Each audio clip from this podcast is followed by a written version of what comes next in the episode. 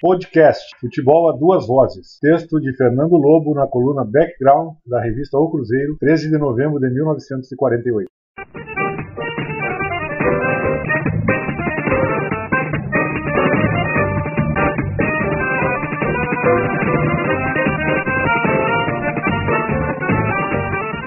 Essa a mais recente e a mais revolucionária idealização no terreno da reportagem esportiva.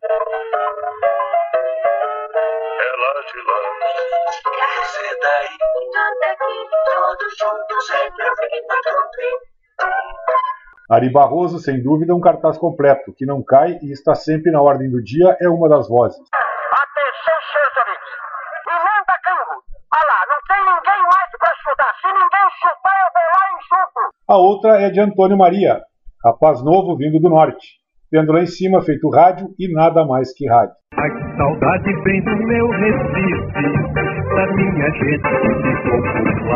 Os dois estão juntos agora no departamento esportivo da Rádio Tupi. E dois cérebros de boa qualidade que são, remexeram fórmulas e idealizaram esse futebol a duas vozes. Ari Barroso toma conta de um time e Antônio Maria de outro. E a bola decide as vozes, pois uma vez no time do Homem da Gaitinha, é ele que descreve os lances. Ari Barroso e sua gaitinha. Outra vez no lado do nortista, é ele quem conta as façanhas. O resultado é que o ouvinte tem uma ideia positiva das jogadas e não precisa ficar puxando pela cabeça para saber onde está a bola nem com quem ela está. A descrição é perfeita e a ideia lançada abre novo rumo no terreno da reportagem. Sem dúvida, um grande trabalho que vem sendo realizado há muito tempo com perfeição, não só por Ari Barroso, como pelos demais locutores desse gênero.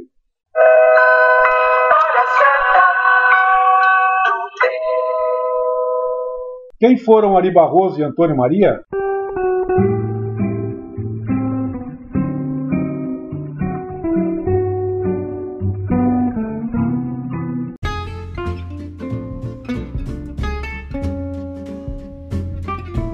Ari Evangelista de Rezende Barroso, conhecido como Ari Barroso, nasceu em Ubá, em Minas Gerais, no dia 7 de novembro de 1903.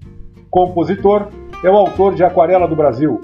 Foi pianista, humorista, animador e locutor esportivo.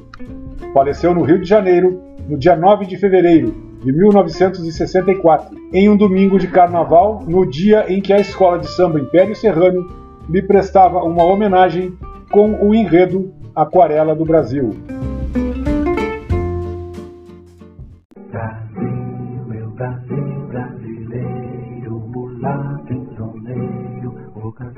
Nos meus versos.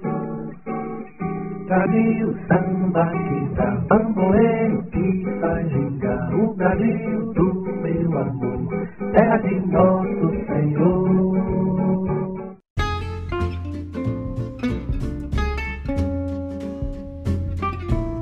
Antônio Maria Araújo de Moraes nasceu no Recife, em 17 de março de 1921.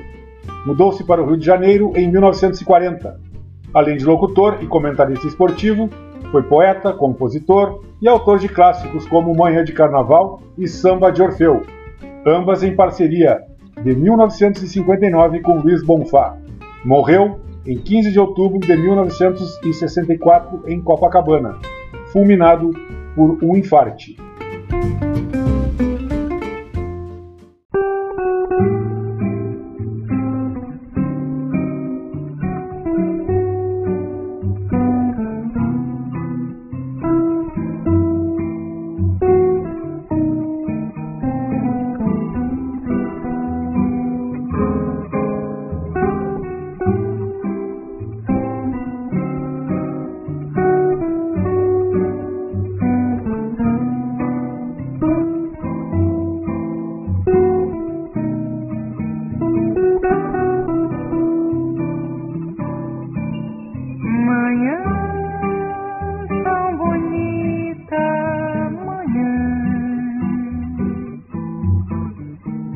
Na vida uma nova canção,